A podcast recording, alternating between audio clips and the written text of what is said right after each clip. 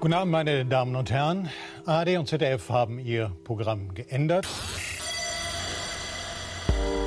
Um bekannt gegeben, dass, äh, um bekannt zugeben, dass das Ende naht, das Ende der Weisheit. Das hier ist die letzte Weisheit vor der Sommerpause. Mein Name ist Markus Richter und ich werde versuchen, durch diese Sendung zu führen und begrüße dazu recht herzlich Malik Aziz in Aachen. Ich bin bereit. Vielleicht war das doch keine gute Idee. Frau Kirsche, äh, wo, woanders? Ich, ich möchte jetzt schon nicht mehr. Und äh, ähnlich motiviert, vermute ich zumindest, Patricia Kamerata. Ja, ich bin top motiviert. Hallo! Wie gesagt, gut.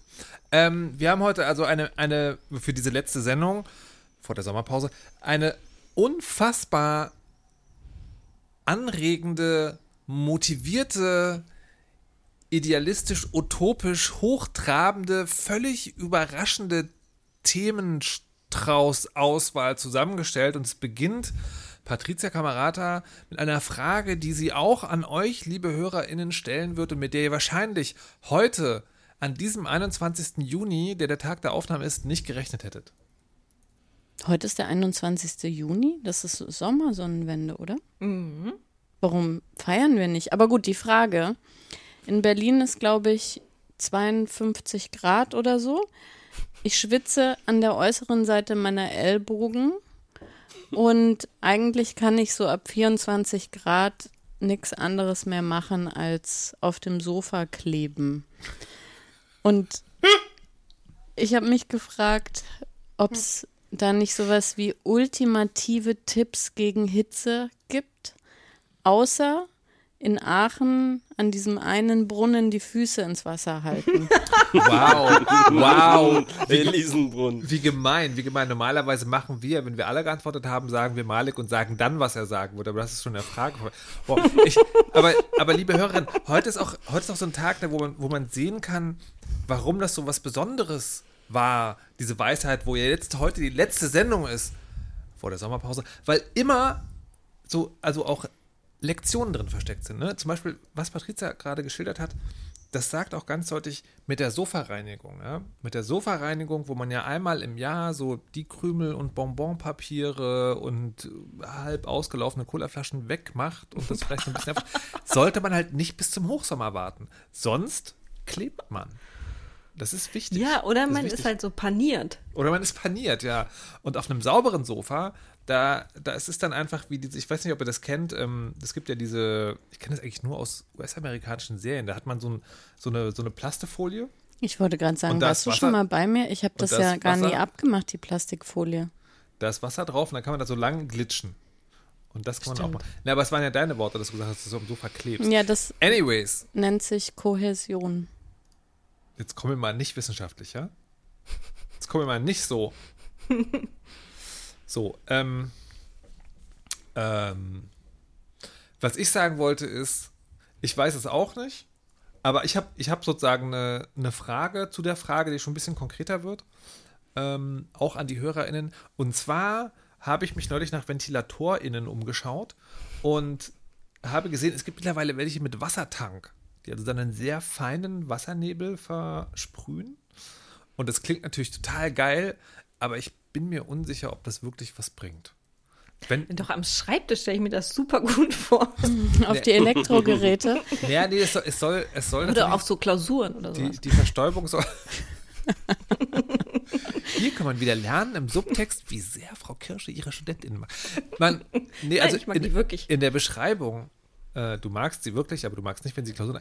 Anyways, Ja. ähm, in der Beschreibung steht, dass der Wassernebel so fein ist, dass das wirklich so die Luft, Luftfeuchtigkeit erhöht wird und man nicht sozusagen, man wird nicht nass gespritzt. Ich kenne ja Personen, die, fällt mir da ein, als Tipp ähm, gegen Hitze sagen, dass man nasse Handtücher aufhängen soll und dass das Verdunsten dieser Feuchtigkeit dann die Raumtemperatur senkt. Aha. Kenne ich auch. Ich finde, ich äh, habe bis letztes Jahr unterm Dach gewohnt. In, ähm, und zwar auch so richtig mit Schräge und so weiter. Es war wirklich sehr, sehr heiß da. Ähm, und habe da wirklich auch richtig geklebt. Es gab ja so ein paar Sommer, Ich meine, das war ja in Norddeutschland, da ist es meistens nicht so heiß wie in Berlin, aber es gab so ein paar Sommer, da war es richtig knackig heiß, auch in Bremen, also mit über 35 Grad und so und über mehrere Tage hinweg. Und es wird ja auch einfach immer schlimmer, je länger es andauert. Und mein ähm, völlig banaler Tipp, der mir aber dann irgendwann das Leben gerettet hat, war mit äh, feuchten Handtüchern im Nacken rumzulaufen weil das mich total abgekühlt hat. Und mit feuchten Handtüchern auf dem Körper einschlafen. Das fand ich total super. Ich war ein bisschen geflasht, dass ich da nicht vorher drauf gekommen bin oder geflasht von meiner Dummheit, aber es hat dann total gut gewirkt. Hm. Aber das stelle ich mir mega anstrengend vor, mit, äh, mit feuchten Tüchern einzuschlafen. Nö, weil, das weil, ist ja wie dann eine Decke. Nee, obwohl, ich stelle mich nicht vor, damit einzuschlafen, sondern aufzuwachen. Also so dann nach drei Stunden alle Feuchtigkeit körperwarm. Nee, die, ist, die sind die dann trocken und dann ja, ist genau. es wie eine Gipsschale von dir. okay. Okay. Und wenn du in der Zwischenzeit stirbst, dann wirst du für immer konserviert. Mhm. Dann bauen sie eine Pyramide über dich. Das ist ein bisschen morbide heute. Aber Malik, ja? was ist denn dein Tipp? Ja, mein Profi-Tipp Nummer eins ist, auf keinen Fall unterm Dach wohnen. Profi-Tipp Nummer zwei ist äh, Erdgeschoss oder erster Stock. Ich wohne im ersten. Äh, keine Südseite, kein Balkon. Das ist 99 Prozent des Jahres richtig kacke, aber an dem einen Tag, wo es wieder 40 Grad ist, sitzt du in deiner Wohnung, hast natürlich die Vorhänge zugemacht, sodass die Sonne nicht den Innenraum aufheizt. Ähm, und bist dann, sage ich mal, bei nur 34 Grad äh, ganz gut dabei. Ich habe äh, glücklicherweise von Mama aus, als sie Rentnerin wurde, äh, habe ich so einen drehbaren Turmventilator übernommen. Den äh, habe ich jetzt letztens ich habe ihr letztens genauso einen geschenkt, weil äh, sie hat den halt von ihrer Arbeit damals nicht mehr gebraucht. Der wurde aussortiert. Und seitdem liebe ich dieses Ding und trage den von Zimmer zu Zimmer, weil der eigentlich das Problem für mich löst. Ähm, nur dann saß sie zu Hause, ihr war immer warm. Ich so, hör mal, warum hast du eigentlich keinen drehbaren Turmventilator? Kostet mir wirklich 20 Euro. Achtet aber bitte drauf, es gibt die drehbar und genauso aussehend nicht drehbar. Nicht drehbar ist komplett sinnlos. Das ist wirklich doof. Die müssen sich bewegen, sonst hat man so ein kaltes Bein und der Rest schwitzt sich kaputt. Daher, wirklich, Wie im Zug halt. Was viele, was viele nicht wissen, ist, dass der Begriff Eisbein genau daher kommt. genau. Und die mit den Sprühneblern, daher kommt dann das Raucherbein. Ah. Nee, hier, ich habe ähm, einen Tipp wohl, den ich nicht selbst ausprobiert habe, wenn man, ich glaube, viel Geld hat. Ich glaube, so Dyson-Dinger können das, aber vielleicht gibt es auch andere. Und zwar sagte ein Freund, äh, es gibt irgendeinen so Ventilator, der pustet gegen die Decke und verteilt sozusagen wie bei diesen amerikanischen Deckenventilatoren diese Luft eher im Raum, sodass man nicht, wenn man im Bett liegt und schläft und dann die ganze Zeit so einen Zug hat von einem normalen Ventilator. Äh, das sei also angenehmer. So, also dass es erst an die Decke geht und sich dort dann in den Raum verteilt. Und die gibt es wohl auch in leise und so. Du müsstest nochmal Turmventilator, glaube ich, optisch beschreiben. Mir sagt das gar nichts. Ähm, die sind, sage ich mal, stell mal vor, von der Form etwa wie ein Bein. Also du hast etwas in der Höhe von, was wird das Ding sein, ein Meter plus. Nein, das ist einfach nur ein, eine Plastikröhre, ja. die äh, etwa beinlang ist und ähm, steht halt auf so einem Sockel, wie eine Säule, so eine Sockelsäule, einen Meter hoch. Und ähm, da kommt quasi über die gesamte Höhe dann so ah.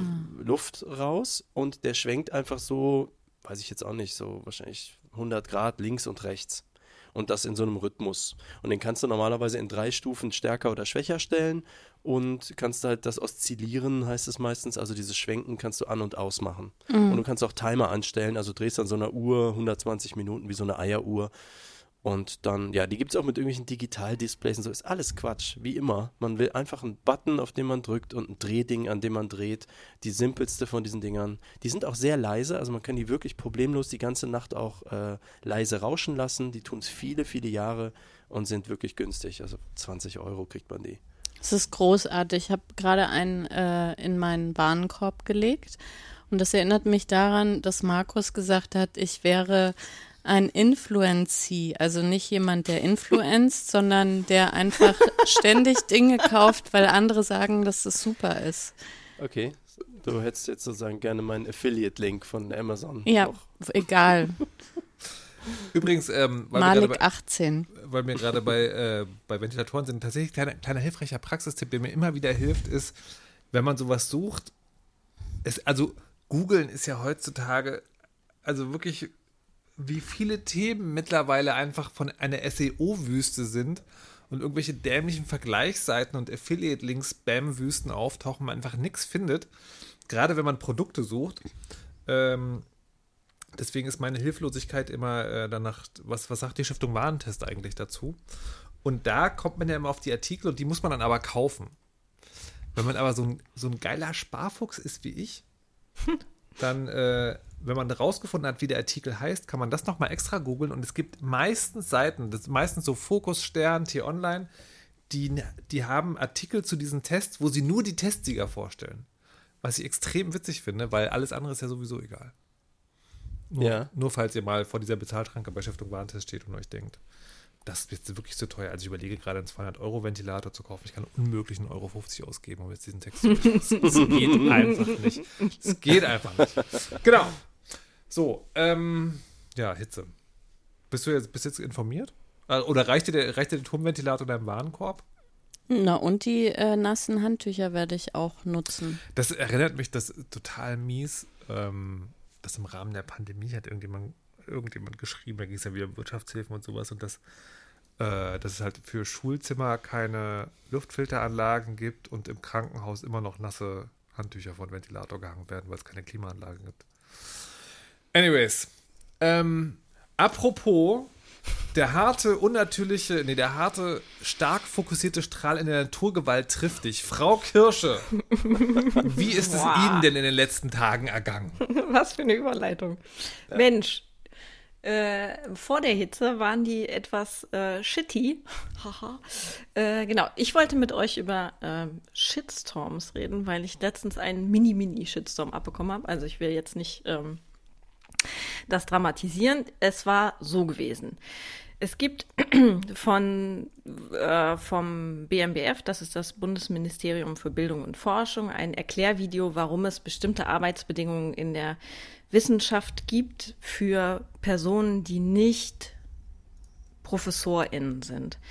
Ähm, es gibt in der Wissenschaft ein, eine Ausnahmesituation zu vielen anderen Arbeitsgesetzgebungen, nämlich dass es ähm, eine unendliche Anzahl an Verträgen gibt, die man, also man kann über Kettenverträge angestellt werden und die haben keine ähm, definierte Laufzeit und so weiter. Und das, das, die Erklärung dahinter ist ähm, komplex, ein bisschen bizarr und so weiter, ist auch irrelevant. Könnt ihr googeln, Wisszeit VG oder über andere Suchmaschinen suchen, Wisszeit VG, ähm, oder beim BMWF Also, gucken oder den Hashtag oder den Hashtag Ich bin Hanna folgen, denn es gibt in diesem äh, Video eine Person, anhand derer erklärt wird, warum dieses Gesetz total super ist, unter dem wir alle sehr leiden äh, und dass es uns kaum möglich macht, unsere äh, Zukunft zu planen.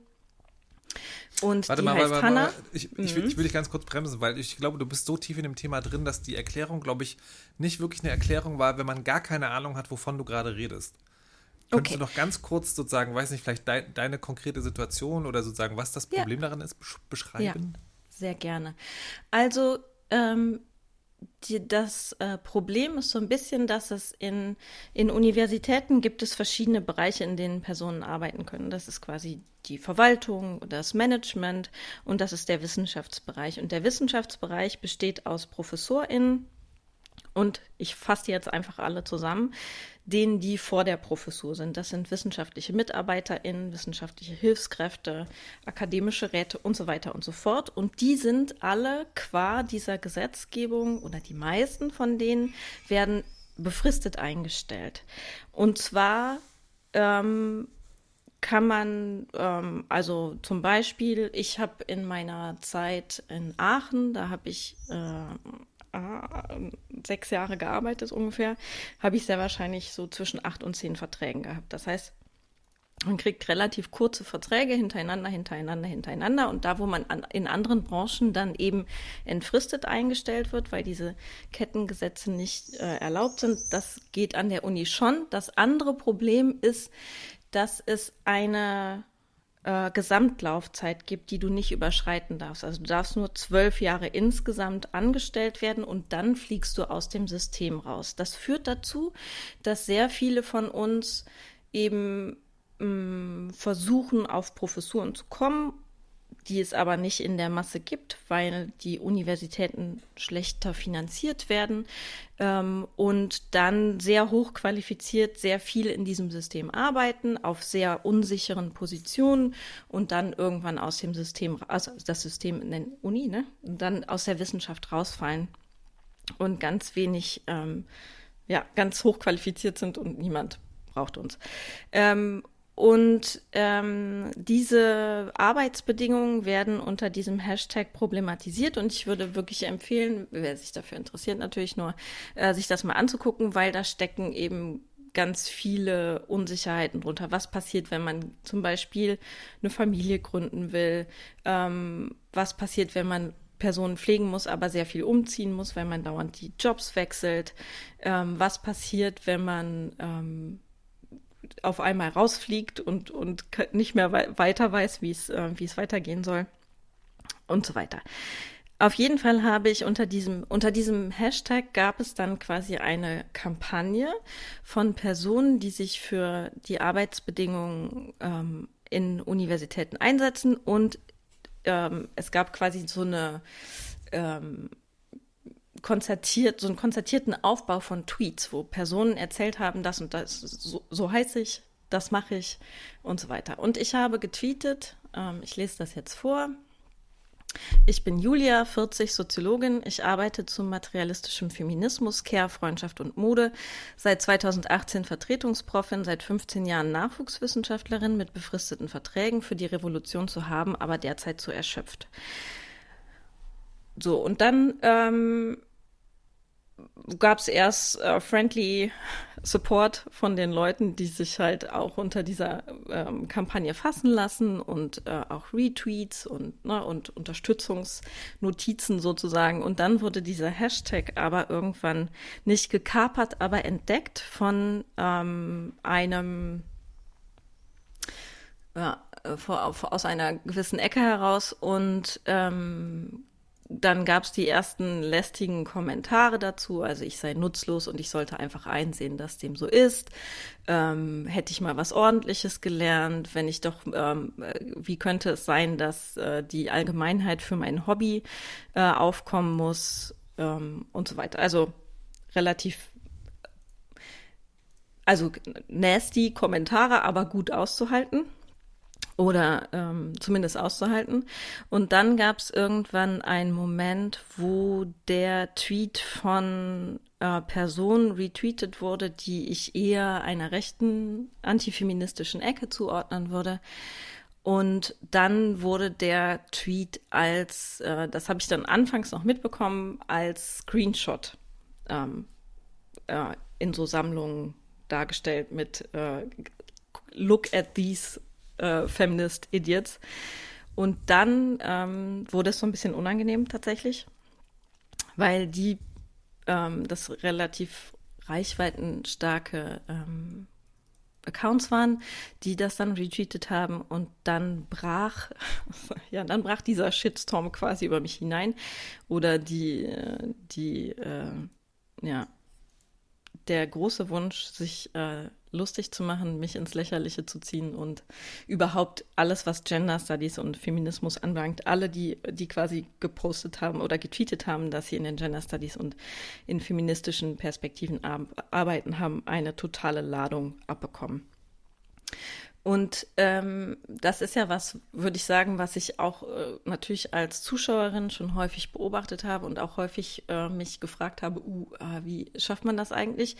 Und bei mir war irgendwann der Punkt, dass ich das Gefühl habe, ich verliere jetzt die Kontrolle. Also es gab äh, ähm, so viele Stunden, ich habe das irgendwie, ich glaube, donnerstags äh, getweetet und dann über den Abend hinweg mir das noch immer angeguckt und gemerkt, oh, es ärgert mich, oh, jetzt fände ich es auch, jetzt lege ich mein Handy weg und habe dann am nächsten Morgen wieder geguckt und da war so richtig ein Karren Scheiße über mir ausgegossen worden.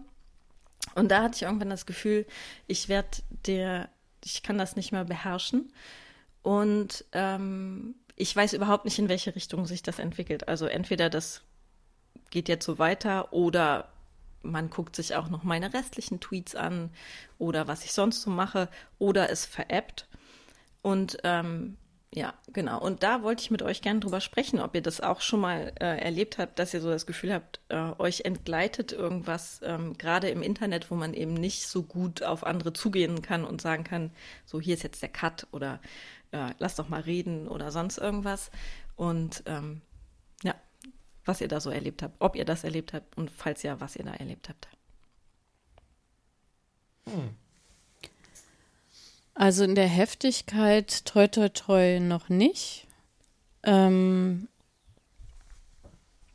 dieses Gefühl, ich, also ich habe mich das immer wieder gefragt, wie das mit dem Kontrollverlust ist.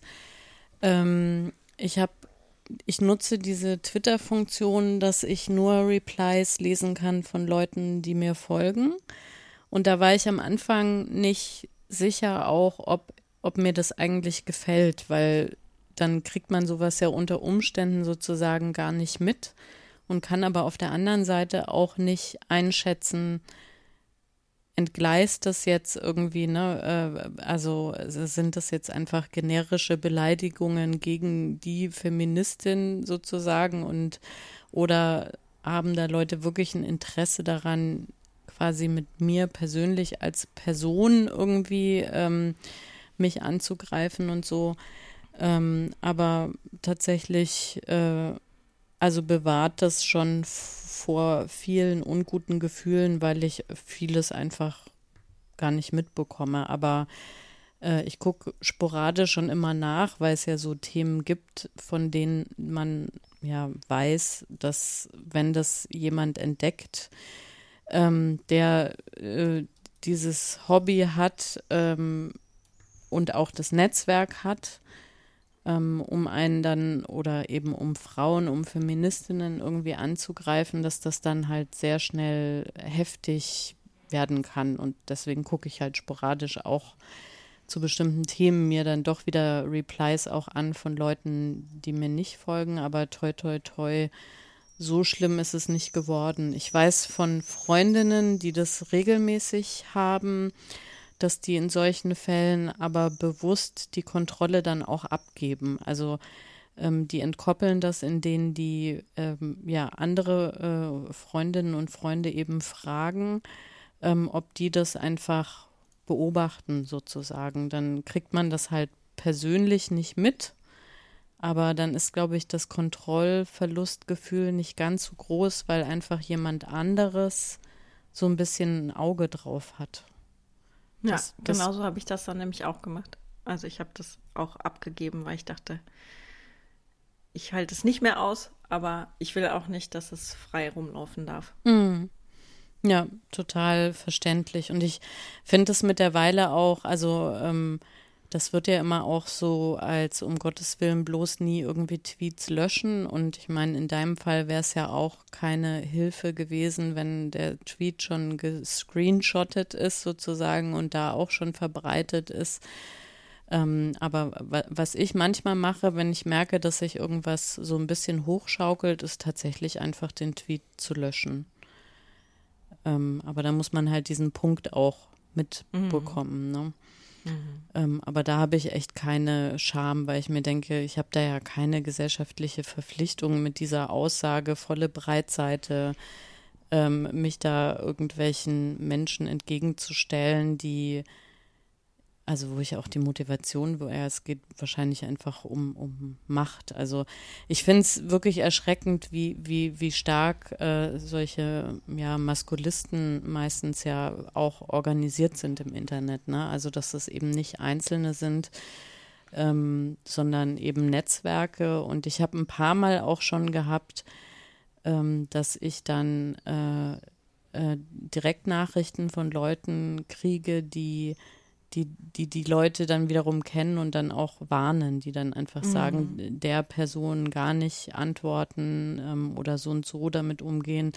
Und ähm, da bin ich relativ gut mitgefahren, ähm, da, darauf zu vertrauen, ähm, quasi diese Tipps einfach anzunehmen. ähm, und dann eben nicht zu antworten, gar nicht erst zu versuchen, irgendwie eine konstruktive Diskussion zu irgendeinem Thema äh, zu führen, weil man da einfach auch nur verlieren kann. Mhm. Oh.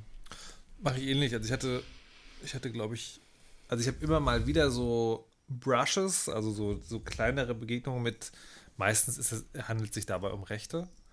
Ähm, die aber nie so groß sind. Ich glaube, das größte, was ich jemals hatte, war Gamergate. Ähm, das, das kann man immer gar nicht kurz erklären. Also toxische, toxische Männer, die was mit Gaming zu tun haben, sage ich jetzt mal ganz platt zusammengefasst. Und da habe ich einen Beitrag fürs Radio gemacht und hatte mir daraufhin ähm, auch sowas eingetreten. Und das war dann aber was mir dann sehr geholfen hat, ist, äh, dass Leute diese Szene dann sehr gut und schon länger kannten, meinten, du, mach dir da, mach dir da nicht so viel Stress, weil das sind, glaube ich, das sind in Deutschland nur zehn Leute oder so insgesamt. Ne? Also zehn Leute mit Sockenpuppen-Accounts, die in solchen Sachen immer Stress machen. Ähm, und dann ging das. Und ansonsten, ich würde es, glaube ich, ganz ähnlich machen. Ich würde letztlich äh, irgendwann zumachen, in welcher Form auch immer. Ich habe momentan, also da kann ich nicht sagen, ob, da, ob das auch schlimmer eskaliert wäre.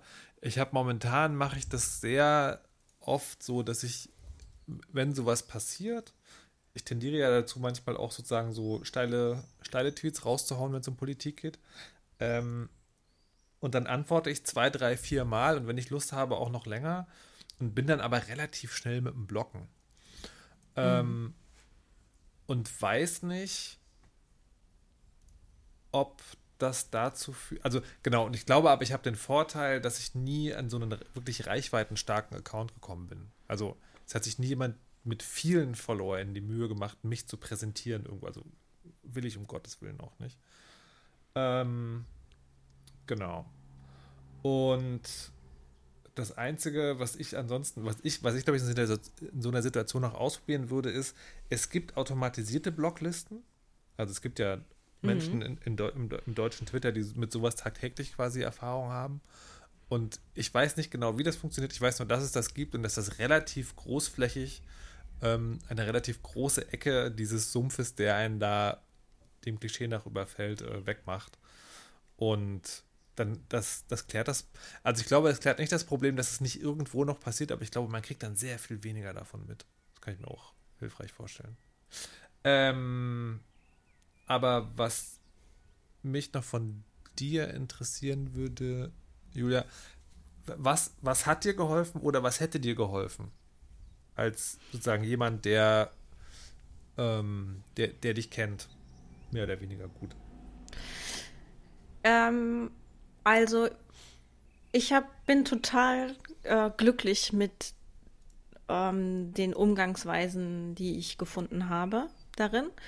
Ähm, und die war folgendermaßen: Ich habe euch geschrieben, ähm, ich habe meinem Schwager geschrieben, der viel bei Twitter rumhängt, und ähm, ähm ich habe so eine Gruppe, mit der ich ähm, virtuell zusammenarbeite über WonderMe. Das sind ähm, linke Feminist Feministinnen. Und die ähm, da gab es erstmal Solidarität und die Bestätigung, ja, scheiße, da läuft was. Das, du musst jetzt keinen Stress haben, dass sich das stresst. Das war, glaube ich, die erste Rückmeldung, die gut getan hat, weil ich nicht wusste, ob ich mich jetzt anstelle, sozusagen. Ähm, und äh, genau, und dann habe ich eine davon gefragt, ob sie das machen würde und sie hat das dann gemacht. Also ich finde wirklich zu sagen, also ich habe natürlich auch ähm, die Blocklisten habe ich nicht verwendet, aber ich habe ähm, die Filter verwendet, eben wer, was ich sehen kann, was nicht. Ich habe allerdings nicht gemacht, dass ich ähm, nicht sehen kann, äh, die Replies von denen, die mir nicht folgen, weil es ähm, ja auch ein bisschen um Vernetzung aus der Wissenschaft ging. Und mhm. da sind, ne, das, da ging es ja auch ein bisschen um Community Building. Ähm, und ähm, was wollte ich jetzt sagen? Genau, aber zu sagen, ich, ich ziehe mir das jetzt nicht mehr rein, aber ich habe jemanden, die die ähm, Dynamik von Twitter kennt. Es hätte mir nichts gebracht, wenn mein Partner das gemacht hätte, weil der weiß gar nicht, der ist, der weiß gar nicht, wie Twitter funktioniert. Hm. Ne? Und dann jemanden zu haben, der aber genau weiß, wie das Game ist und ähm, und die, die hat mir regelmäßige Updates geschickt, ne? Ähm, die hat mir immer geschickt, wie viele Kommentare, wie viele Likes, wie viele Retweets und wie viele kommentierte Retweets und hat auch noch dazu geschickt, ähm, wie sie das einschätzt. Irgendwie hm. Deppenkommentare, äh, Support und immer noch mehr Support als Deppenkommentare. Mhm. Und damit war ich war ich total safe und total mhm. glücklich und ich bin ihr sehr dankbar dafür. Schön. Mhm. Dass sie das gemacht hat. Und was ich da total cool fand, war, ähm, äh, und das habe ich mir vorgenommen, mir abzugucken, ähm, zu fragen, welchen Support brauchst du jetzt?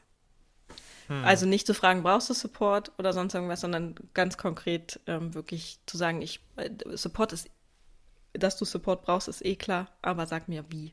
Hm.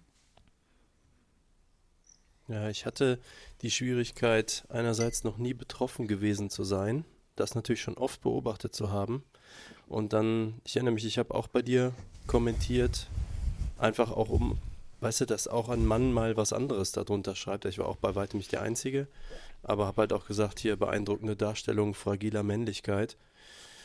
Ähm, und deren Wut entsteht halt einfach aus Angst. Also ich habe einfach nur eine Solidaritätsbekundung gemacht, aber öffentlich hatte ich auch so ein bisschen dieses doofe Gefühl, ich wüsste jetzt auch nicht mehr, was ich mehr machen kann.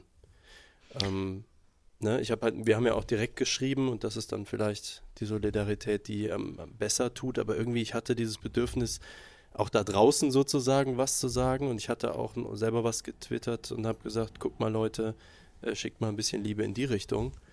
Ähm, aber hätte es noch was Besseres gegeben? Nee, denn ich glaube, ähm, es gab ja Leute, die sich dagegen gestellt haben. Für mich, also ich habe gar nicht interagiert, weil ich auch dachte, ach, äh, also nicht, ähm, da dachte ich, das ist so vergebene Liebesmühe. Die wollen halt einfach alles, wo Femi vorne steht, scheiße finden. Warum soll ich da irgendwie inhaltlich diskutieren? Ja, Und ähm, Markus hatte mich auch gefragt, ob er was äh, kommentieren soll. Und da hatte ich gesagt, nee, erstmal nicht, weil ich da dann irgendwann froh war, dass einfach Ruhe im Karton ist. Ne? Also ich glaube, mm. da, wenn da Leute sich mit totalem Wurf in die Diskussion schmeißen, war meine Sorge einfach, das zieht immer mehr. Mhm. Die Leute fühlen sich, fühlen sich provoziert. Ich meine, ich bei anderen, die das jetzt wirklich ja regelmäßig haben und auch in viel größerem Ausmaß, viel, viel, viel größerem Ausmaß, da, da kämpfen ja auch andere Leute die Kämpfe äh, mit. Ähm, das ist vielleicht auch was was dann äh, geht oder hilfreich ist, keine Ahnung. Das war mir aber zu ähm, unsicher oder ich hatte ja. da zu viel Angst vor. Ja, ich bemerke, ich bin ja schon sehr outspoken, auch auf Twitter und so, aber die Trollarmeen wollen nicht zu mir bisher. Also wie, dank, wie Markus kann man sagen, ja, kann ich dankbar sein oder Privilege, was auch immer. Das Einzige, was mir dann halt so einfällt, ist, ja, dann kannst du halt Schwert und Schild nehmen und dich vor die stellen, die es halt abkriegen. Ist auf Twitter halt nur begrenzt möglich. Ne? So im echten mhm. Leben ist es viel einfacher. Wenn einer auf einer Party pöbelt, kann man halt dazwischen gehen. Aber das ist da so. Hm. Ja, du hattest eben was erwähnt, da wollte ich noch was zu sagen, nämlich die Twitter-Einstellungen zu ändern bezüglich dessen, was man sehen und nicht sehen kann.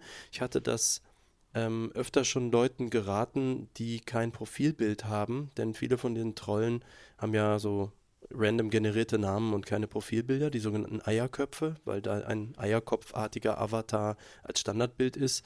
Die kann man auch, und das wissen viele nicht, standardmäßig ausblenden. Also wenn jemand ohne Profilbild irgendwas an dich schreibt, würdest du die gar nicht erst sehen. Das mhm. heißt, es könnte vielleicht ein Tipp für die eine oder den anderen sein, solche Dinge wirklich nochmal in diese Twitter-Einstellungen reinzugucken, was man überhaupt zu sehen bekommt. Und da gibt es eben auch solche, wie ich finde, relativ kreative Ansätze. Ähm, genauso würde ich andersrum raten. Ich habe schon nette Menschen, die relativ wenig Twitter benutzen, äh, die mir dann schreiben und die sozusagen Eierköpfe als Avatar haben. Äh, den habe ich auch. Eierköpfe mehr. Okay, ich sehe da so Eierköpfe, ist vielleicht Tweetbot. Ähm, jedenfalls äh, denen auch geraten, mach dir doch irgendein beliebiges Profilbild rein, wenn du Twitter sinnvoll benutzen möchtest, weil es gut sein kann, dass eine Menge Menschen dich einfach gar nicht sehen. Empfehlung, kein Anime-Avatar, weil die sozusagen, das ist das zweite, was benutzt wird. Ah ja. Also diese, diese Ran Rando-Accounts, die äh, Buchstaben, Zahlen-Kombinationen, wenn, wenn die ein Profilbild haben, dann haben die äh, meistens einen Anime-Avatar. Oder diesen, diesen Frosch. Mhm, grüne. Mhm. Grüner Frosch ist auch immer. Grüner Frosch ist ein Red Flag. Ja.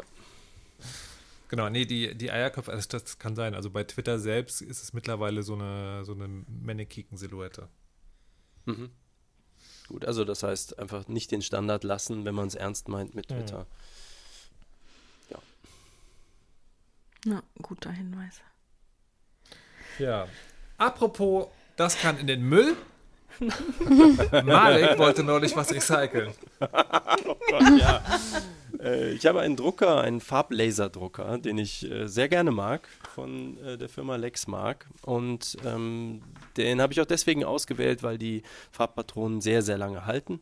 Aber alles kommt mal zu einem Ende und in dem Fall war es die Magenta-Patrone und sie musste ausgetauscht werden. Und ich wusste von vor vielen Jahren, als ich den gekauft habe, dass man die halt dort auch recyceln lassen kann, also sprich der Firma auch zurückgeben kann.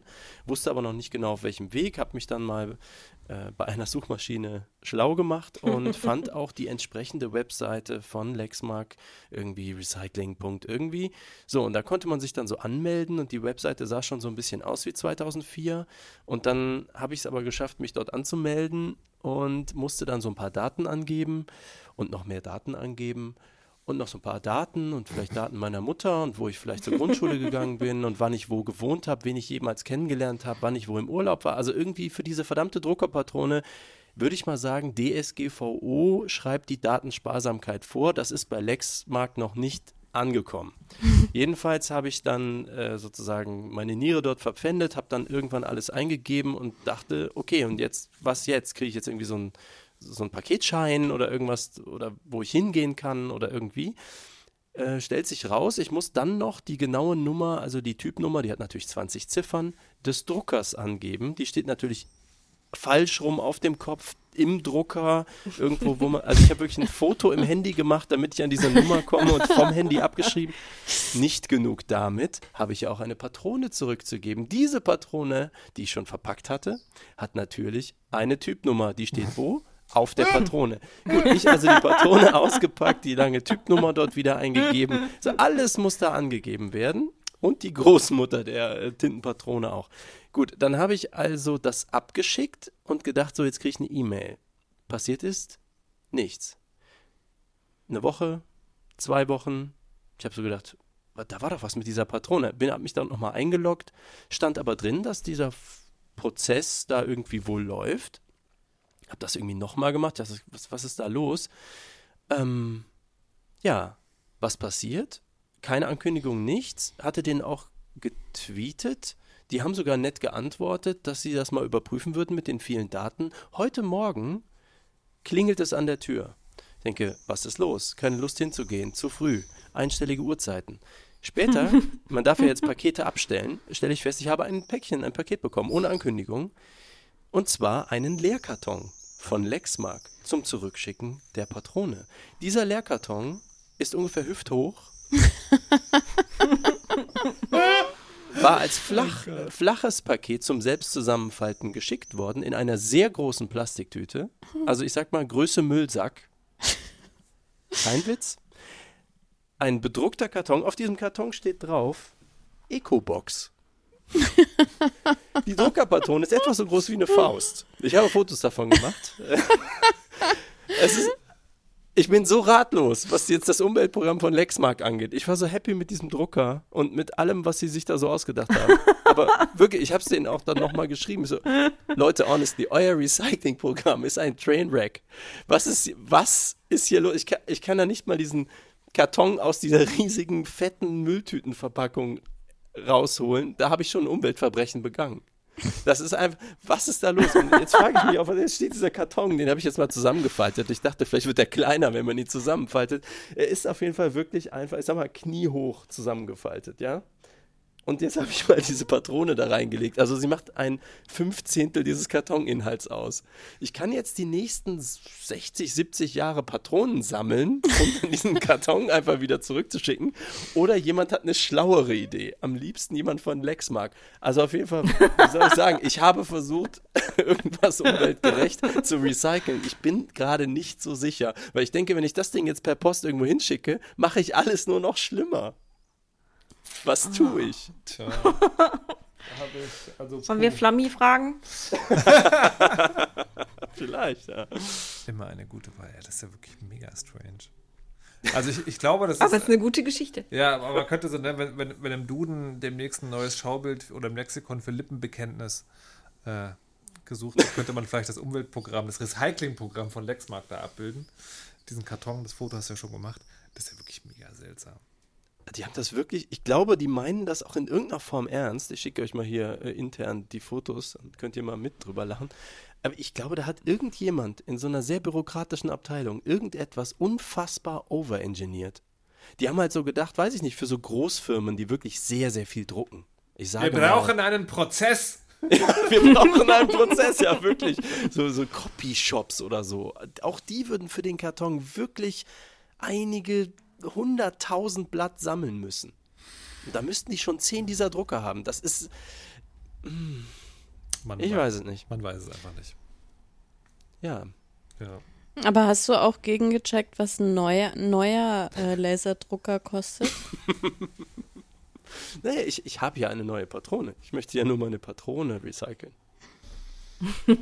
Also Lexmark, komm mal klar. Da geht noch was. ja, da, Ja. Da, da geht noch was. Du kannst ja auch sonst aber in eine Suchmaschine eingeben, Kun Ich sehe das Bild gerade, oh mein Gott. Kunstprojekte, Kunstprojekte mit leeren Druckerpatronen. Wahnsinn. Das ist ja wirklich Wahnsinn. Das ist einfach so ein Das, Umzugskarton das, für das, so Bild, das, Bild muss, das Bild muss bitte in die Shownotes. Mhm. Da kann man eine Kleinfamilie drin wohnen lassen. Güte. äh, na gut. Hier, apropos ähm, gut gemeinte Umweltverträglichkeit, aber halt ähm, folgendes. Wir haben neulich Urlaub gemacht in, ähm, in so einem, wie soll man das sagen, so einem Luxusbungalow trifft es vielleicht, oder? Festes Luxuszelt? Glamping. Glamping, wir haben Glamping. Also, also es Was, war ein, was? Nice, also äh, Glamorous Camping, also es war schon ein festes Gebäude, aber die Ausstattung ist halt so, ein- so aber es gab eine Waschmaschine. Ähm, und dann hat man uns da also das Ding überlassen und dann haben wir also, Waschen, da gucke ich, guck ich so, und, ja, hä, aber die Waschmaschine ist ja gar nicht irgendwie angeschlossen. Ah, okay, also da gibt so es so einen Gartenschlauch. Hm, okay, dann kann man, da läuft das Wasser also in die Waschmaschine rein. Aha, und hier ist der Ausfluss. Und der Ausfluss lag halt so in einem Garten rum. Das ist an so einer Stelle, wo ich so, aha, okay. Also gut, ne, wieder was gelernt. Also ähm, nicht überall gibt's, ist man an die Kanalisation abgeschlossen. Dann gibt es dann, gibt's dann so eine, so eine Gülle, Güllegrube unterirdisch. Und wenn die voll ist, ist doof. Und damit die halt weniger schnell voll ist, legt man den Waschmaschinenschlauch in den Garten. Naja, Tenside für die Rosen. ähm, äh, und dann habe ich, hab ich, und dann war ich mir aber nicht sicher, weißt du, vielleicht hast du jetzt irgendwie was falsch gesehen oder hast du es missverstanden oder so, oder es gibt irgendwie noch so einen Schlauch, den man in die Grube rein, oder keine Ahnung, angerufen, so. Nö, nö, das machen alle so. Ähm, ist ja auch biologisch abbaubar. Ach so, dachte ich, ist ja biologisch abbaubar. Na dann, alles klar. Und dachte wirklich, okay, klar, wenn du das richtige Waschmittel kaufst, ne, dann so. Und dann, liebe KinderInnen, habe ich was gelernt. Nämlich, was biologisch abbaubar heißt. Wisst ihr das? Nee. Das ist nämlich hab das. Spannende. Ich habe nicht, naja, auch da, ne, wieder in die Suchmaschine meiner Wahl eingegeben und dann kommst du, also hier ähm, abwaschen ohne, ohne Seife, umweltverträglich, und dann kommst du sofort auf so, so Camping, Wanderer, Survival, Leute, die, die, Natur, die in die Natur gehen, diese aber möglichst nicht beeinflussen wollen, dann so, ja, womit kann man abwaschen? Man kann das, ist- irgendein Kraut kann man sozusagen, kann man seine Teller mit auswischen, so, so, so eine Sache. Und dann bin ich aber irgendwann auf die Erklärung gekommen, biologisch abbaubar heißt, dass es gibt in Kläranlagen, also die ganz normalen Kläranlagen, die unser Abwasser klären, gibt es verschiedene Stufen. Also das Wasser, das Abwasser durchläuft ja verschiedene Stufen. Und es gibt eine Stufe, die funktioniert biologisch. Durch Mikroben, glaube ich. Also irgendwas ist da, was Dinge frisst. Nein. Und wenn da Und wenn da, und wenn da sozusagen, und biologisch abbaubar heißt, das kann in, in einer Kläranlage durch diese Stufe verarbeitet werden. Das gibt's auch gar So. nicht. Aber das heißt nicht, dass du das Zeug in den Garten kippen kannst, weil dann hast du genau was, äh, was Male gesagt hat, die Tenside. Das ist halt das Wichtige. Ähm, das, das geht dann halt in den Boden. Ja, wieder was gelernt. Und das, das, fand ich, das fand ich wieder so, weißt du, so ein schönes Bild für unsere kapitalistische Gesellschaft. Da hast du so dick diese beiden Worten auf jedem Waschmittel und jeder Seife und das bedeutet halt fucking nothing. Also klar, es ist besser als nicht, weil ich habe nur ein bisschen Geschichte gelesen, anscheinend war es so in den 50ern, als vermehrt Haushalte Waschmaschinen sich zugelegt haben, gab es halt diese Waschmittel und das wurde dann zu einem Problem für die Abwasserverarbeitung. Und von wegen, es ist schon nicht schlecht, dass die biologisch abbaubar sind. Aber es heißt halt eben auch Nichts. nicht, naja, nee, es heißt nicht nichts, aber es heißt halt auf jeden Fall nicht, dass man es einfach irgendwo hingießen kann und dann passiert da nichts. Sondern hast du immer noch Seife in den Garten gegossen. Oder in den Wald, wo immer. Und deswegen müssen wir jetzt auf den Herbst warten, um Kastanien zu sammeln. Ah, und ja. dann mit Kastanien waschen. Stinkt immer. Stinkt es, die Wäsche auch dann? Stinkt, es stinkt Nee, und macht das die Wäsche stinkt, grau. stinkt nicht, aber es hat so einen sehr äh, typischen, ich würde sagen, WG-Geruch. Hm. Kommt aber drauf an, in, in welchen WGs man so unterwegs war, würde ich sagen. Vielleicht, Ich glaube, machen, WG ist noch über Ich- Backstage, oder? vielleicht machen wir einfach woanders Urlaub. Also, ich möchte nicht, dass meine Wäsche so riecht. So bitte würde ich das jetzt mal zusammenfassen. Okay. Ich habe nur schöne WG-Erinnerungen. Ja, oder wir kaufen, ein, wir, Ökos oder rumgehangen, wir kaufen einfach so viele Klamotten, dass wir nie wieder waschen müssen. Ist ja auch Das, umweltfrei. das finde ich eigentlich die bessere Variante. Die läuft, finde ich ganz. Oder wir, Warte mal, wir, Warte mal, wir stopp. nutzen die ich habe, Klamotten ich habe als gerade entdeckt, das ist gar nicht, das ist, das ist nicht Frau Kirsch, das ist eine Doppelgängerin. Hm. Frau Kirsch hätte niemals zu Klamotten kaufen gesagt, ja, ja, super Idee. Hä, na klar. Wenn man nicht nähen, wenn man so ein Okay, armes Geschöpf okay. ist und nicht Da nähen ist ja kann. dann auch der Kapitalismus wieder glücklich. Ist doch eine Hm. runde Sache. Das überzeugt mich jetzt wiederum nicht so sehr, Malik. Oh, Na gut. ich wollte dir beispringen. Alter. Hm. Aber du hast gerade Herbst gesagt, ne? Ist das dann schon nach der Pandemie? Jetzt klaut ihr mir meine Überleitung, das kann ja nicht wahr sein. Beispringen ist heute nicht so ganz meins. Ich merke. Das Ach, versucht. Menschen zu helfen. bis zum Doch es Tode. fühlt sich an, als würde er pelpern. naja, gut. Das war aber ein sehr unsauberer Reim. Er, er war der Situation angemessen. Er war der Situation angemessen. So, uns hat eine Hörerfrage erreicht. Mr. Mo fragt nämlich, wollt ihr nach der Pandemie zurück zur alten Normalität? Ihr wisst Also, alle schon, was ich sagen werde, richtig? ja. Ähm, Selbst und abge- ständig. mal Überrasch abgesehen- uns. Mal abgesehen davon, dass man, dass man, äh, dass man jetzt sozusagen ganz hervorragend darüber lange äh, filetieren könnte, was jetzt der alte Zustand ist, die alte Normalität ist, also welcher Zeitpunkt das war, würde ich trotzdem sagen, nein. Mallorca fliegen. Entschuldigung. Lass dich ruhig aus, Malik. Lass dich. Ja, ja. Erzähl, erzähl. Frosch im Hals musste kurz Ja, okay, Frau. Kirsche. Ähm, es gibt natürlich Dinge, die, äh, wo ich gerne hin zurück möchte.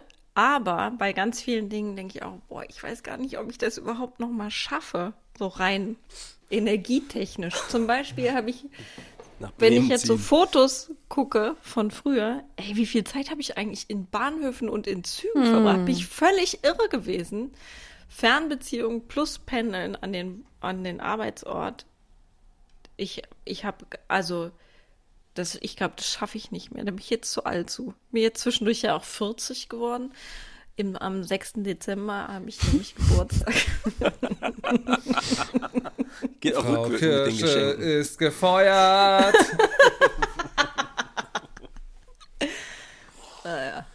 The fuck. ähm, ja, nee, ich glaube, also ernsthaft kann ich mir ganz viele Sachen nicht mehr so gut vorstellen, dass die wieder Normalität werden, aber ich fürchte, sie werden wieder Normalität. Aber was dann noch, außer dass man lange Arbeitswege hat? Also es sind schon viele Dinge, die mit Arbeit zu tun haben. Für jeden Killefick von A nach B fahren, also für kurze Meetings nach ähm, das, den Ort wechseln. Ähm, ja, das glaube ich, da, da endet meine Fantasie gerade. Das führt schon okay. dazu, dass ich mich auf den Boden legen möchte. Mit nassen Handtüchern natürlich. Ich glaube, das Wort, was du gesucht hast, hieß Killefits. Ja, ich weiß, aber ich sage das schon immer so und ich finde, das ist treffender auch. Brennender Killefits. Müssen wir das jetzt auch übernehmen, wie es ja. war. Es, es war so gewesen. Im Fick ist halt auch die revolutionäre Härte. Ja. Ähm, ich, also ich muss ja echt, ja, ist schwierig zur alten Normalität. Ja, ne, eigentlich ist die Antwort immer sozusagen nein, weil es gibt genug Dinge, die sich sicherlich ändern lassen, aber andererseits, ich, also, ah, ich habe neulich wieder Sendung gehabt und das ist halt so ein bisschen trostlos. Weißt du, man fährt ins Funkhaus und dann gehst du in ein Studio und schließt dich da ein und moderierst zusammen mit jemand anders eine Sendung, der in einem anderen Studio sitzt und auch dort eingeschlossen ist. Und das ist traurig. Das ist traurig. Und das, diese Normalität hätte ich wirklich, wirklich gerne wieder zurück. Und ähm, also auch auf die Gefahr hin, so zu klingen wie Malik, ist ja meine Arbeit tatsächlich oft so, dass ich mir einsuchen kann, ob ich jetzt da hinfahre oder nicht. Ähm, ich kann aber, oder das würde ich mir für die anderen wünschen, da bin ich jetzt einfach mal empathisch, dass dieses Homeoffice-Ding und dieses nicht so viel rumfahren müssen tatsächlich ähm, zunimmt. Und ich glaube, was ich auch toll finde, ist, dass wenn niemand mehr erwarten würde, dass man zur Begrüßung sich ganz herzlich umarmt, egal wie gut man sich noch nicht kennt. Das, das Aber siehst du, da, da bin ich quasi sehr in Gegensätzen gefangen, mhm. weil ich habe ja zum Beispiel einen neuen Job angefangen, äh, kurz äh, bevor die Pandemie äh, dann losging und der Lockdown kam und habe das Privileg, seitdem im Homeoffice zu sein und habe ganz viele meiner Kolleginnen und Kollegen nie in echt gesehen. Und ähm, die äh, manche sieht man halt mal äh, als Video und viele aber eigentlich nie, ähm, sondern nur als Avatar oder so. Und ähm, mindestens die Hälfte finde ich total großartig. Also, ähm, das, also ich wirklich so gerne da arbeite, auch vor allem wegen der Leute und deren Offenheit auch Themen zu erklären und einen Möglichkeiten zu geben, sich zu entwickeln und so weiter und so weiter. Und wenn ich dann so darüber nachdenke, irgendwann. Die alle knutschen. Ja, das ist ganz schlimm, dass ich wirklich denke, wenn, also ich weiß gar nicht, wenn ich die dann das erste Mal sehe, dass, dann will ich denen eigentlich um den Hals fallen, weil ich so dankbar bin und so glücklich, aber ich, also die, ich kenne die ja das gar ist nicht. nicht die Nuft, die nee, ich vor der nee, Pandemie ich, kannte. Ich, aber das, das ist auch nicht, was ich sagen wollte. Ich, also wenn, wenn man das will, dann ja. Aber die wollen aber, vielleicht nicht. Ja, na gut, aber das, aber, aber das, genau, das finde ich, also Consent ja, ja, klar. Dass der abgefragt wird, das finde ich schon gut. Und das, das, äh, man kann das jetzt, gibt es gerade noch diesen Übergang, ne? weil es gibt schon manche Leute, die sind schon geimpft und fühlen sich wohler mit Dingen und das, man fragt es gerade, darf ich dich umarmen? Mega gut. Mega gut. So hätte ich das hm. gerne. Ja, ja, nee, äh, also das stimmt äh, auf jeden Fall. Aber mir geht es grundsätzlich so wie Frau Kirsche, dass ich irgendwann auch so mitten in der Pandemie wir haben so einen Kalender zum Beispiel, den wir für alle einsehbar mit so großen Terminen irgendwie bekleben. Ähm, und der war dann irgendwann leer. Bei der und Arbeit oder zu Hause? Zu Hause. Ähm, weil da sozusagen von allen Familienmitgliedern die Termine irgendwie drin waren. Und ich habe da so drauf geguckt und ich habe mir dann vorgestellt, wie das ist, wenn der sich wieder langsam füllt und dachte so, was, also wie kommt man eigentlich auf die Idee, so ein Leben zu führen in der Geschwindigkeit ähm, und so gefüllt, dass man letztendlich überhaupt gar nicht mehr äh, ja mal wirklich zur Ruhe kommt oder mal nichts macht und so. Und irgendwie fühlt es sich jetzt wieder so an, obwohl wir diese Termine alle gar nicht haben. Also es gibt ja keine Sportturniere, keine Schulfeste, keine Re Reisen und was weiß ich alles mehr. Aber es fühlt sich jetzt trotzdem alles so voll auch an und ich weiß gar nicht, wo man diesen Platz hernehmen soll ähm, eben ja dieses Leben von vorher auch wieder zu führen. Also es ist mir ein völliges Rätsel und ich hoffe, dass es eben sehr schrittweise dann geht, dass man sich auch wieder so eben eingewöhnt, weil ich kann mir mittlerweile ich habe mein, mein öffentliches Verkehrsmittelticket äh, ganz am Anfang der Pandemie gekündigt. Ich hatte so ein Abo ähm, und bin seitdem wirklich vielleicht zweimal in öffentlichen Verkehrsmitteln gefahren und früher ja täglich. Und ich kann es mir überhaupt nicht mehr vorstellen. Also in, in, in so, in so S-Bahnen zu gehen, wo irgendwie in, in, in einem Waggon 150 Leute sich erst in die Hand äh, husten und dann an die Stange fassen und so. Äh, also das oh. ist. Also das ist tatsächlich auch eine Normalität, die ich nicht zurück will, dass Leute im Herbst ohne, ohne Maske in der S-Bahn sind. Das ist wirklich immer so, das war schon immer so ein Schmier, Schmierbunker, Schmierkrankheitsbunker. Das, äh, also ja, wird viele Situationen, ich finde zum Beispiel auch total super, ich trage auch nach wie vor Maske im Treppenhaus. Mhm. Äh, und das bedeutet, ich trage auch Maske, wenn ich meinen Müll runterbringe. Und äh, da habe ich gedacht, jedes Mal, wenn ich dieses Moloch Biomüll öffne und die Maden sich schon am Deckel irgendwie mir entgegendrehen, da denke ich immer, geil, so eine Maske ist doch richtig schön eigentlich. Ich rieche gar nichts von diesem Biomüll. Hat Malik eigentlich jetzt freiwillig nichts gesagt oder habe ich, hab ich, hab ich kurz eingeschlafen? Ich warte, bis ihr fertig seid. Ich bin sehr also. höflich. Na, Malik. Also auch auf die Gefahr hin zu klingen wie Malik. es hat sich ja eigentlich überhaupt nichts geändert, außer. Sag, Entschuldigung, sagt der Typ, der uns die letzten drei Sendungen auf dem Laufenden gehalten, welche draußen Spiele man sich ausdenken kann, weil man darf ja nur spazieren. Das ist nicht außer, der Malik, den wir kennen. Das außer, dass ich mal eine Band hatte, vor anderthalb Jahren, oh, die zum letzten Mal da geprobt hat. Ähm, das fände ich wahrscheinlich, wenn ich noch Gitarre spielen kann, ganz spannend wieder. Okay. Ähm, genau. Ich muss aber sagen, äh, man hat, äh, ihr habt das ja auch schon gesagt, auch ein paar Dinge dazugelernt. Und äh, will man wirklich wieder immer erkältet sein im Winter? Oder war es nicht jetzt auch mal ganz geil ohne Erkältung, weil man so viel Maske und Abstand hat? Ähm, ja, mehr umarmen fände ich besser. Ähm, Masken bzw. Ansteckungsbewusstsein, Aerosole und so finde ich aber praktisch, das beizubehalten und so. Ähm, dass Menschen, die nicht Nerds schon seit 30 Jahren sind, jetzt auch gelernt haben, mehr Video zu Konferenzen und äh, vielleicht besseres Equipment zu Hause haben und solche Sachen, finde ich an sich sehr gut. Das würde ich nicht wieder zurückdrehen wollen. Im Gegenteil. Ich glaube, auch aus umwelttechnischen Gründen ist die Reiserei, wenn die weniger bliebe, finde ich das sehr begrüßenswert. Ähm, es gibt also so ein paar Dinge, die durchaus besser geworden sind und eben auch zum Beispiel das mit diesem Spazierengehen. Gerade in den letzten ein, zwei Wochen ist es wieder irgendwie weniger geworden. Und ja, schade. Gedacht, Wir werden nie erfahren, warum. Denn das war die letzte Weisheit vor der Sommerpause. Und Malek hat der Weisheit letzten Schluss. Und der ist für euch alle abonniert bitte den neuen Kalender ical.derweisheit.de und wir werden auch wieder einen Chat haben. Yippie!